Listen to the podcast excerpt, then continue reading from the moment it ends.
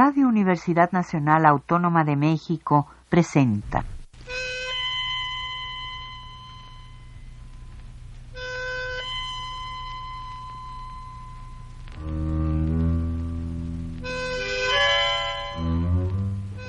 Cien años de tango.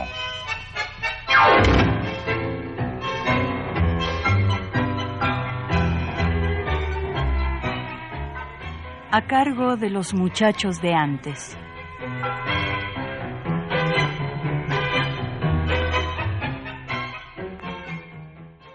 Buenas tardes, amigos tangueros de todos lados. De nuevo nos encontramos reunidos para viajar por el mundo extraordinario del tango, su música, su historia y sus personajes. Yo soy Miguel García y me alegra saludarlos hoy en una nueva emisión de 100 años de tango.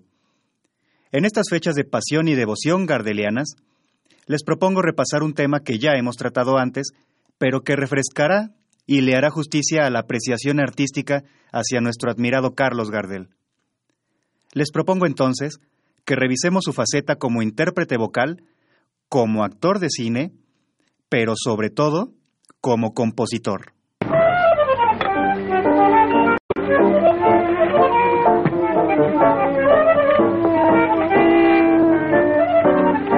Esa música, conoce las palabras de esa canción. Tomo y obligo, mándese un trago, que hoy necesito el recuerdo matar, sin un amigo lejos del pago Quiero en su pecho mi pena confiar. Beba conmigo hoy si se empaña. De vez en cuando mi voz al cantar. No es que la llore porque me engaña. Yo sé que un hombre lo debe llorar. Si los pastos conversaran esa pampa le diría de qué modo la quería, con qué fiebre la adoré, cuántas veces de rodillas tembloroso yo vengado, bajo el árbol deshojado donde un día la besé, y hoy al verla envilecida a otros brazos entregada, fue para mí una puñalada y de celos me cegué. Y le juro todavía, no consigo convencerme como pude contenerme si ahí nomás no la maté tomo y obligo, mándese un trago. De las mujeres mejor no hay que hablar, todas amigos dan muy mal pago y hoy mi experiencia lo puede afirmar. Siga un consejo, no se enamore y si una vuelta le toca hocicar, fuerza canejo, sufra y no llore, que un hombre macho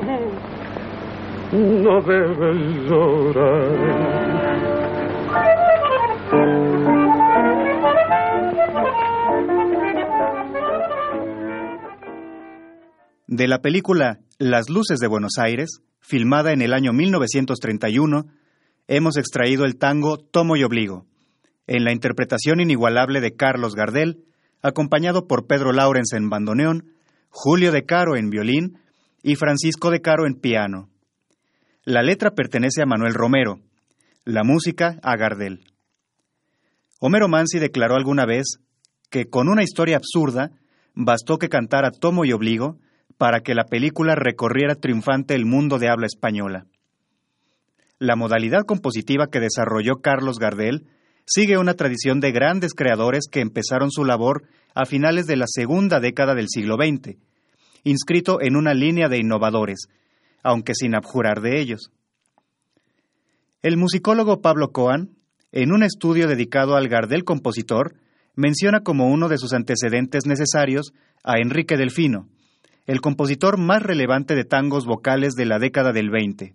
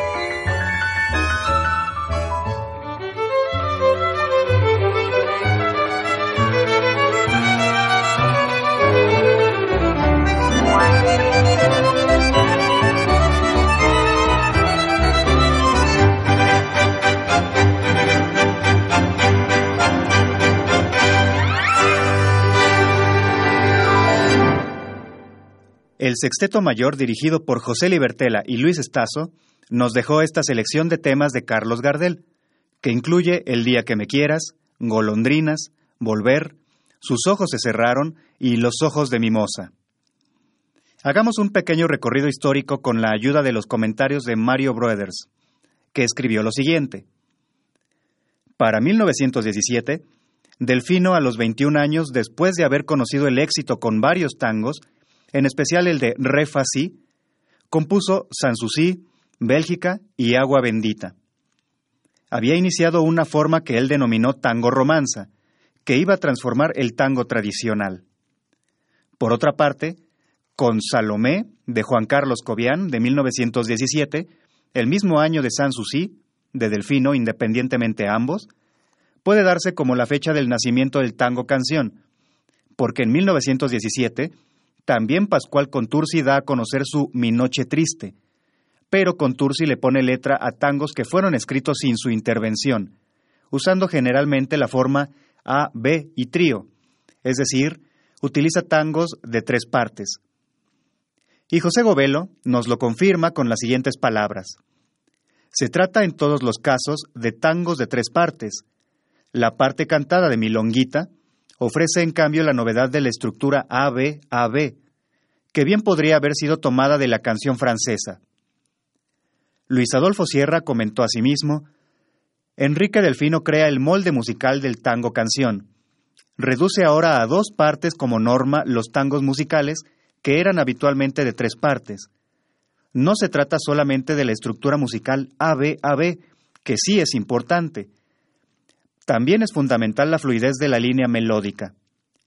El pensamiento musical se desarrolla dentro de cánones de cierto nivel vocal, con pausas de cadencias para la respiración, que además permiten la retención mental del tema por parte del intérprete y la audiencia. La esencia es la coherencia e intensidad emocional del mensaje. Pero dentro del panorama de la época, los tangos de Gardel son únicos. Su discurso, si bien enmarcable dentro de la corriente melodista, es personal y diferente.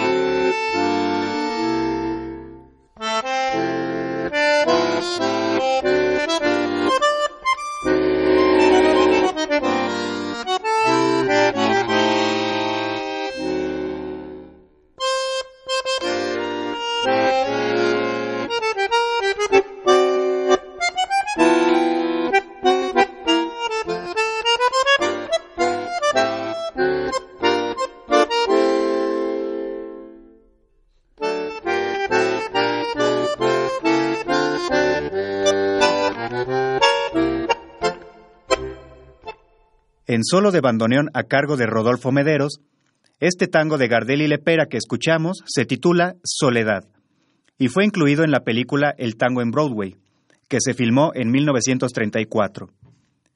Según Horacio Ferrer, al transformarse el tango y aparecer la Guardia Nueva, dio este tres variedades formales a cuyos inconmovibles cánones se han ajustado sus compositores en todas las épocas. Tango milonga, tango romanza y tango canción. Ustedes ya habrán notado, amigos radioescuchas, que hoy nos hemos concentrado en este último, el tango canción. Sigue Horacio Ferrer. Grandes cultores ha concitado esta variedad. Tras la producción fundadora de los Juan Carlos Cobian, los Enrique Delfino, los Agustín Bardi, etc., surgen incorporados al periodo de Carista y a las nuevas formas de compositores de tangos, melodistas de la inventiva de Lucio de Mare, Anselmo Ayeta, Carlos Gardel, Joaquín Mora, Aníbal Troilo, Mariano Mores, Charlo. Complementa Ferrer con lo siguiente. Cuando los jóvenes compositores como Cobian y Delfino, especialmente, proponen melodías de centro de piano, finas y de tesitura popular francamente cantables, surge de inmediato el genio del poeta que las versifica, Pascual Contursi, y el cantor, Carlos Gardel, que inventa por entero con el color de voz, las intenciones, el corazón, los climas, los acentos y los matices que redondean la novedad. Ante estas consideraciones que se refieren a la evolución y a la clasificación del tango en el ámbito de la composición, que suele recibir elogios y ser considerado un proceso por demás natural y progresivo, aparece Carlos Warren, que en la segunda década del siglo XX fuera violinista de Roberto Firpo, para proponer que, en los tangos destinados al baile, cuya condición esencial era el ritmo, el desarrollo melódico no conocía límites de tesitura, y la melodía podía desenvolverse libremente al impulso de la fantasía del compositor. Cuando, muchos años más tarde, el tango se hizo canción, el desarrollo de la melodía tuvo que encerrarse en los límites que le fija la extensión de la voz humana. Es decir, que, en la opinión de Carlos Warren, al agregarle la palabra, el tango ganó en expresividad y en identificación con una sociedad que se iba consolidando culturalmente, pero a cambio tuvo que ceder ante la restricción que le imponía el limitado alcance de la voz. ¿Qué decís, Carlitos? Contento, hermano, de haber colaborado con vos en el hermoso tango mano a mano y ser el primero en interpretarlo en fil sonoro.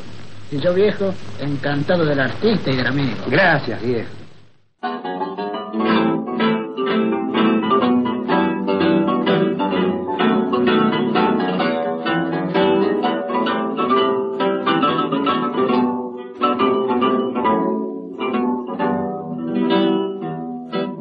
Rechiflao en mi tristeza, te boco y veo que has sido en mi pobre vida paria solo una buena mujer. Tu presencia de bacana puso calor en mi nido, fuiste buena, consecuente, y yo sé que me has querido, como no quisiste a nadie, como no podrás querer. Se dio el juego de remanche cuando vos pobre percanta, gambeteabas la pobreza en la casa de pensión. Hoy sos toda una bacana, la vida te ríe y canta, los morlacos del otario los tiras a la marchanta, como juega el gato maula con el mísero ratón.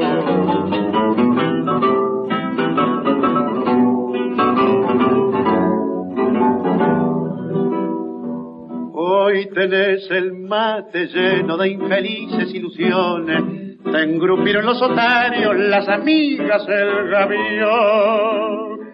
La milonga entre magnates con sus locas tentaciones, donde triunfan y claudican milongueras pretensiones, se te han entrado muy adentro en el pobre corazón. Debo agradecerte, mano a mano hemos quedado, no me importa lo que has hecho, lo que haces y lo que harás los favores recibidos, creo habértelos pagado, y si alguna deuda chica sin querer se me olvidado, en la cuenta del otario que tenés se la carga.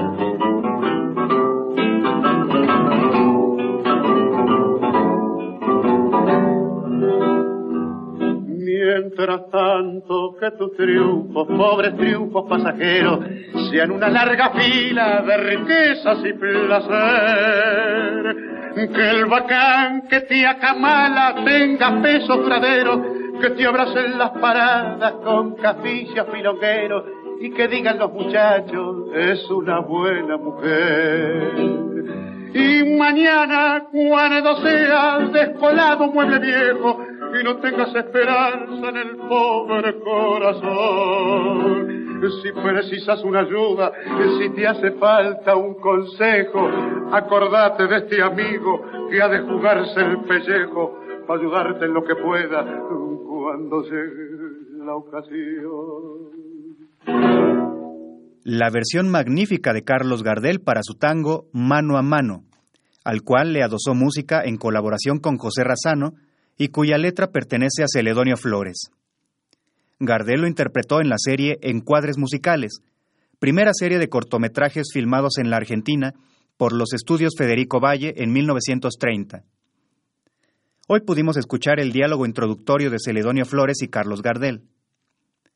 Volvamos a consultar a Pablo Coan, quien nos dice, No es ocioso remarcar que Gardel concibió estos tangos cantables para su propio uso en películas, todos ellos son entroncables dentro de la corriente melodista que había surgido con firmeza hacia 1920, aunque con antecedentes que pueden remortarse a algunos tangos instrumentales de finales de la Guardia Vieja.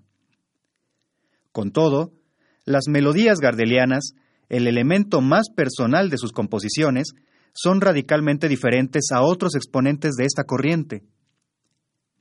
Los conocimientos de música de Gardel no se comparaban con los de otros grandes creadores. Sin embargo, la historia del arte nos dice que donde hay corazón, sinceridad, autenticidad, talento y empeño, la técnica puede ser prescindible. Prueba de ello sería el mexicanísimo José Alfredo Jiménez, quien, al igual que Gardel, concebía sus melodías en raptos de inspiración irrefrenables y recurría a los amigos para que la escribieran. Terik Tucci el director musical de sus últimas películas dejó en su libro Gardel en Nueva York un testimonio muy interesante. La única manera en que Gardel podía componer sus canciones era cantándoselas al músico para que éste las anotara en el pentagrama. Cuando estaba yo presente, no tenía dificultad alguna para transcribir los motivos que creaba su imaginación, pero más de una vez, sintiéndose inspirado, se le ocurría alguna melodía, que por estar yo ausente e inhábil Gardel de anotarla en el pentagrama, se perdía irremediablemente, con su consiguiente contrariedad.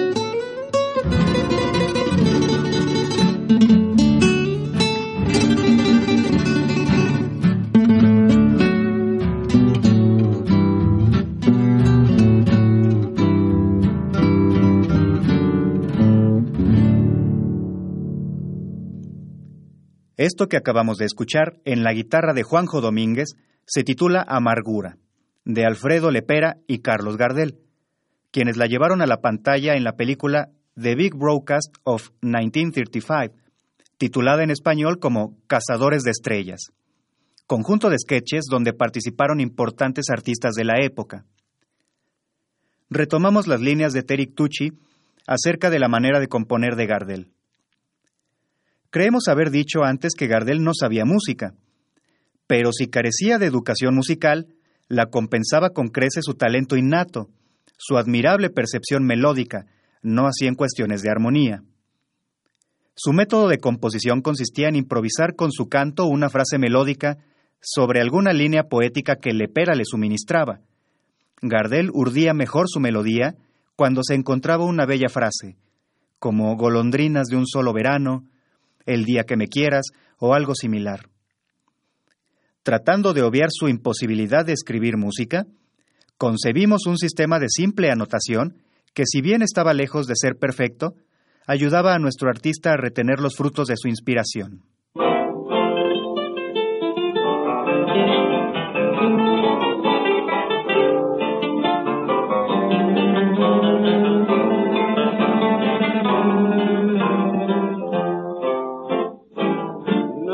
Hombre en este mundo remanchado por el destino y prosigue su camino muy confiado del rigor, sin pensar que la inclemencia de la vida sin amor enredando su existencia en lo cierto del dolor. Pero llega que un momento se da cuenta de su suerte y se amarga hasta la muerte sin tener ya salvación, pues comprende que la vida fue tan solo un metejón al perder la fe querida de su pobre corazón me da pena el confesarlo, pero es triste que cadejo el venirse tan abajo, derrotado y para viejo, no es de hombre lamentarse, pero al ver como me alejo, sin poderlo remediar, yo lloro sin querer llorar si no fuera aquel recuerdo de mi madre tan querida, me acollara en esta vida con sentida devoción, no era yo quien aguantaba esta triste situación, ni el que así se contemplaba sin abrirse el corazón, pero hay cosas, compañero, que ninguno la comprende, como a veces se defiende del dolor para vivir, como aquel que haciendo alarde de coraje en el sufrir, no se mata de cobarde por temor de no morir. Me da pena confesarlo, pero es triste que canejo el venirse tan abajo, derrotado y para viejo, no es de hombre lamentarse, pero al ver cómo me alejo, sin poderlo remediar, yo lloro sin querer llorar.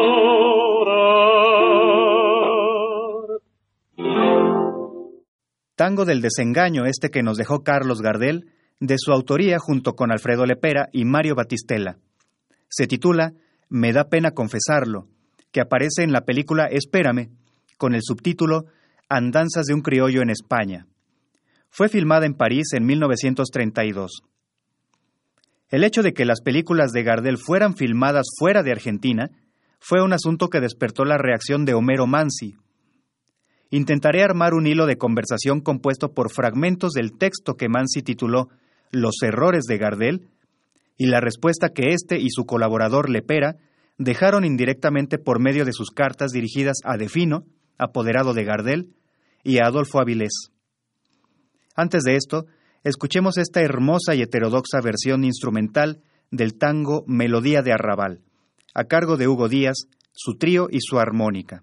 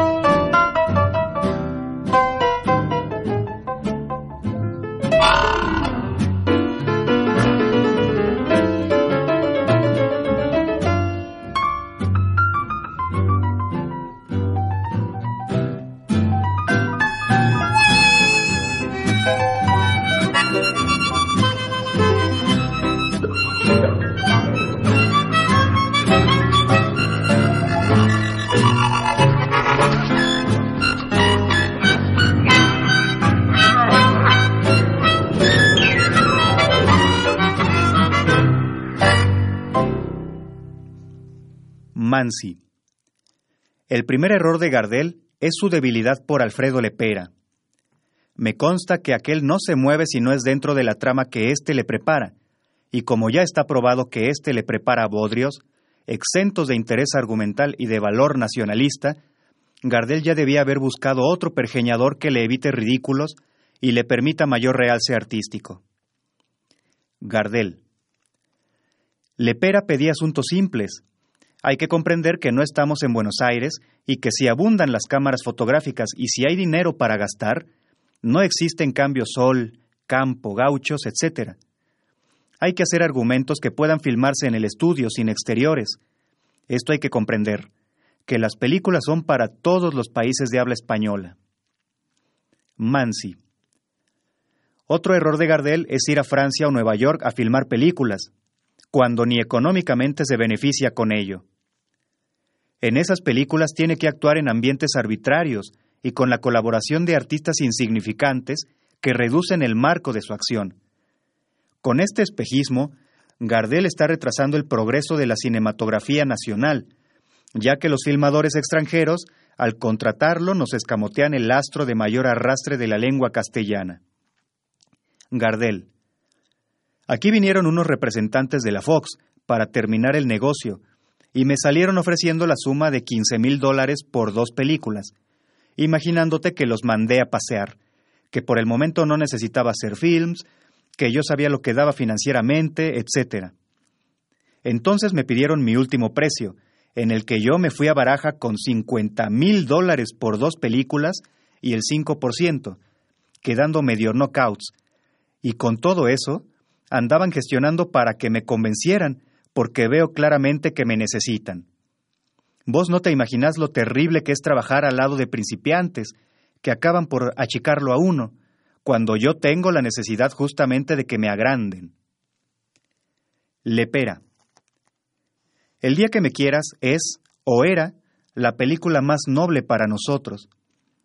Y bien, después de aprobado el libro por Paramount, comenzó lo de siempre, la lucha con el director.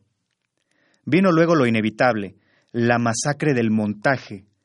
Allí mueren las películas criollas, diálogos amputados, escenas enteras desaparecidas. Yo le deseo a Carlos, a quien quiero bien y en quien creo firmemente, una sola cosa, que no vuelva a filmar películas en español fuera de la Argentina. Mansi. A veces me pregunto si Gardel no será un espíritu egoísta, porque si no, ¿cómo no exige que el cuadro que lo acompaña sea espigado entre esas grandes posibilidades que son nuestros actores? ¿Por qué no trata de llevarse a nuestros mejores compositores y músicos? Gardel. Proyectamos contratar a algunos actores y actrices, tres en conjunto, lo más cuatro. Hemos pensado en Tito Luciardo, Tita Merelo, y algunos otros que vos, Defino, o Arturo Mon crean conveniente. Lepera también es muy amigo de Mon y tiene confianza en que con él pueda descubrirnos los tres o cuatro artistas que necesitamos. Hemos estado en bronca diaria y seguimos estando. La tremenda dificultad son los actores. Es imposible hacer un buen reparto y conseguir los dos o tres elementos argentinos centrales para dar a un film de carácter porteño. Mansi.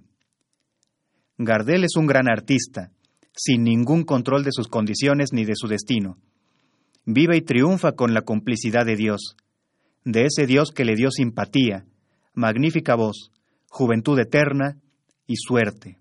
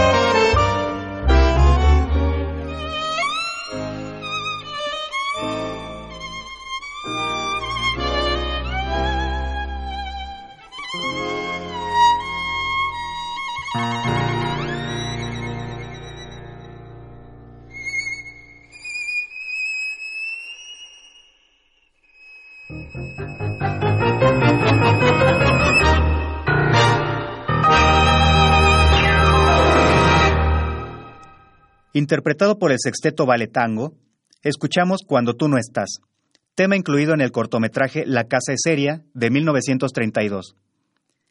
Resulta inevitable que haya detractores que pongan en duda la autoría del repertorio gardeliano.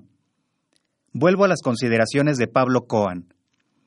Músico intuitivo, que apenas si manejaba algunos acordes en la guitarra, tenía sin embargo una musicalidad inmensa que había desplegado convincentemente como cantante e intérprete desde los primeros años de la década del 10 en el ámbito de la música criolla y dentro del tango desde el advenimiento de la Guardia Nueva.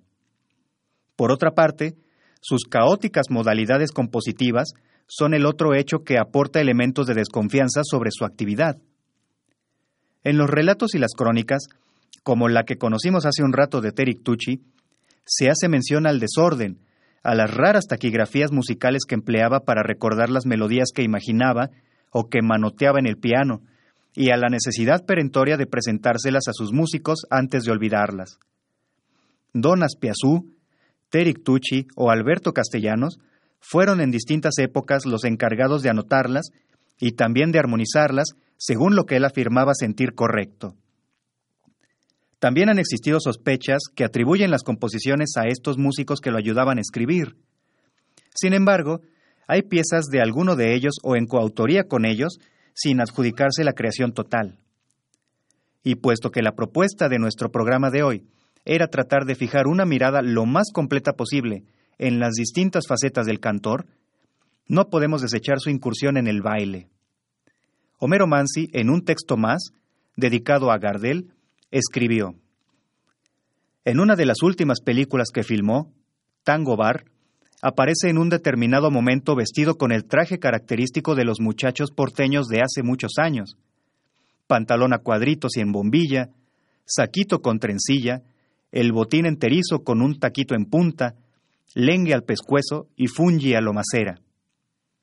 Y allí, muchacho lindo, nos hizo el regalo de un tango canyengue bailado por él.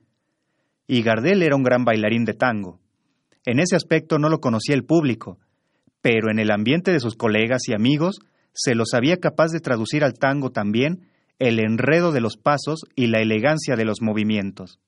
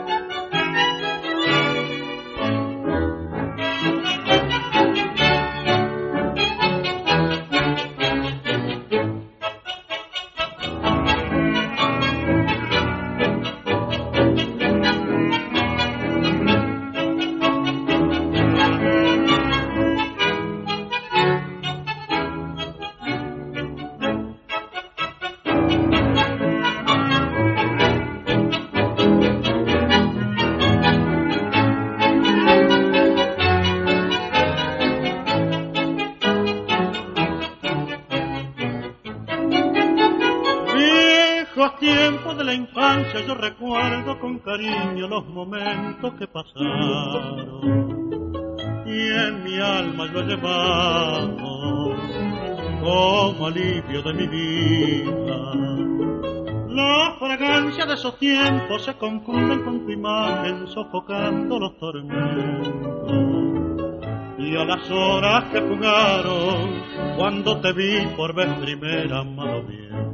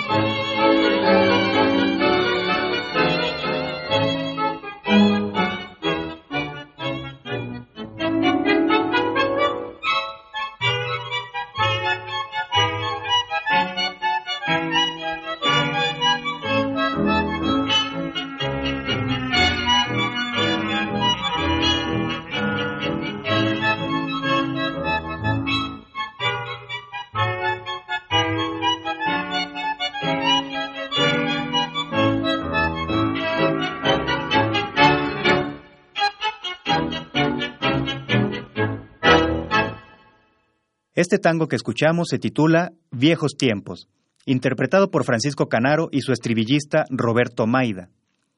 La autoría es de Gardel y Lepera, y Gardel jamás lo cantó, pero sí lo bailó en dos ocasiones. En la película Cuesta Abajo, con Mona Maris, y como señaló Mansi, en Tango Bar, con Rosita Moreno. La danza es también una forma de interpretar, y aunque nuestro zorzal desempeñó un baile bastante decoroso, Mansi exageró al considerarlo un gran bailarín. Aunque sí debemos aceptar que este tango suyo es bien bailable. Los especialistas concuerdan en que sus melodías tienen elementos de cohesión entre ellas. No se atiene a la costumbre de hacer primera parte rítmica más danzable que cantable y segunda más melódica, sino que sin perder el sabor de tango auténtico y canyengue, sus composiciones son melódicas enteramente. Puesto que componía para interpretarse a sí mismo, configuraba una modalidad exigente para un artista virtuoso, no adecuada para cualquier voz.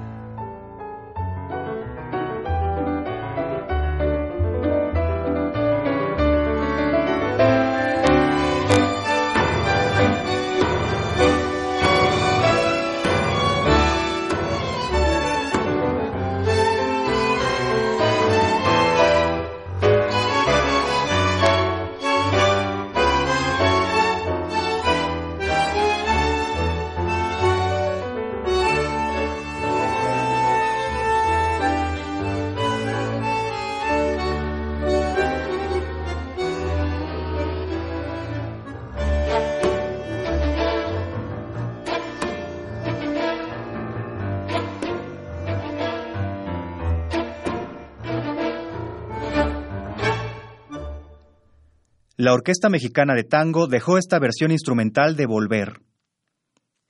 Comparto con ustedes las palabras que Francisco García Jiménez le dedicó.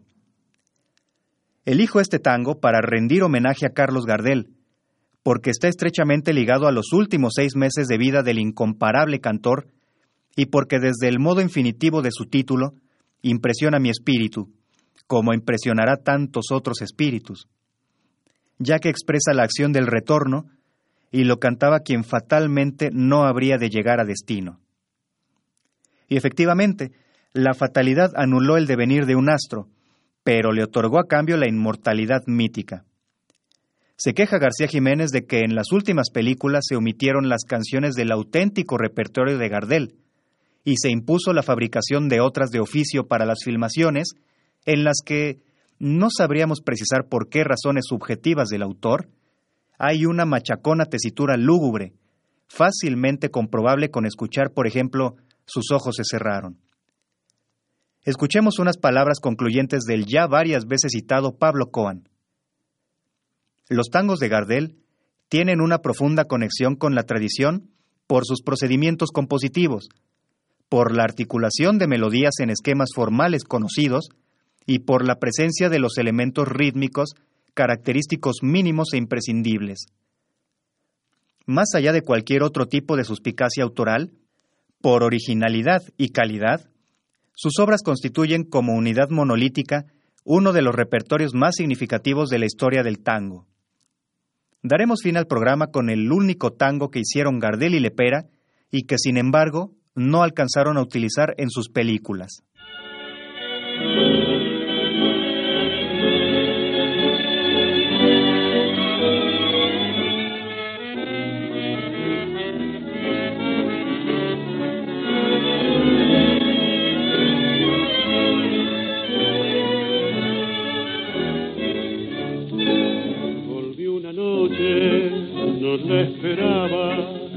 Había en su rostro tanta ansiedad que tuve pena de recordarle su felonía y su crueldad.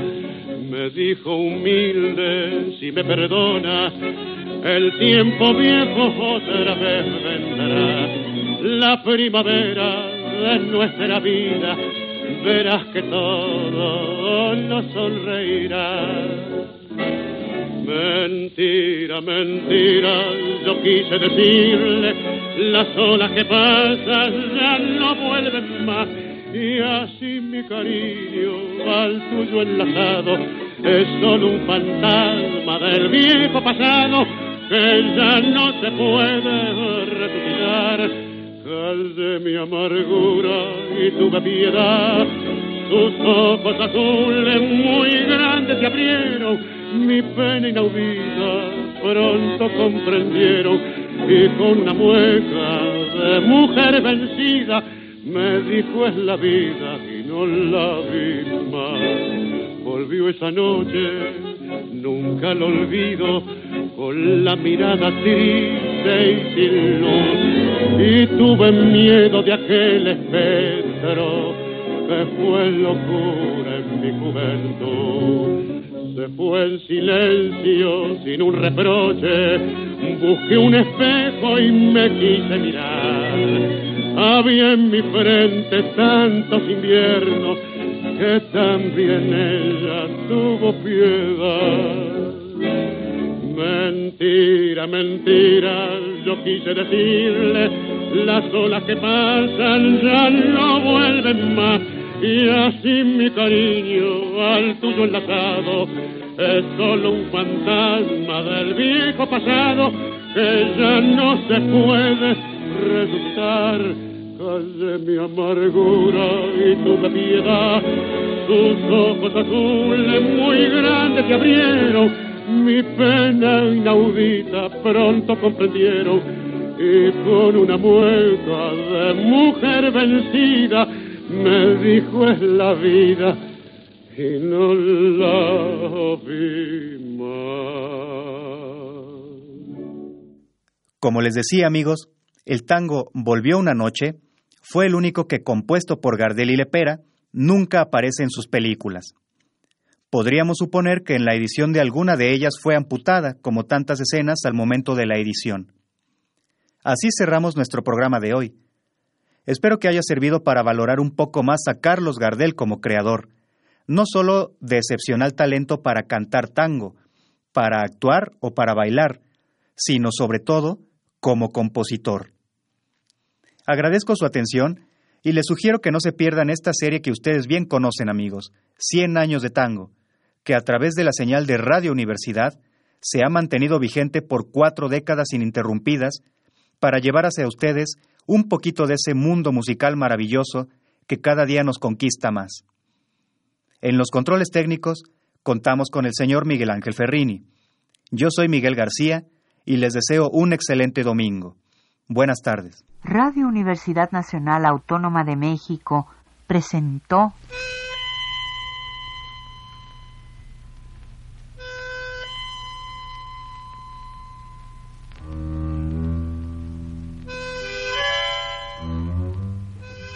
Cien años de tango.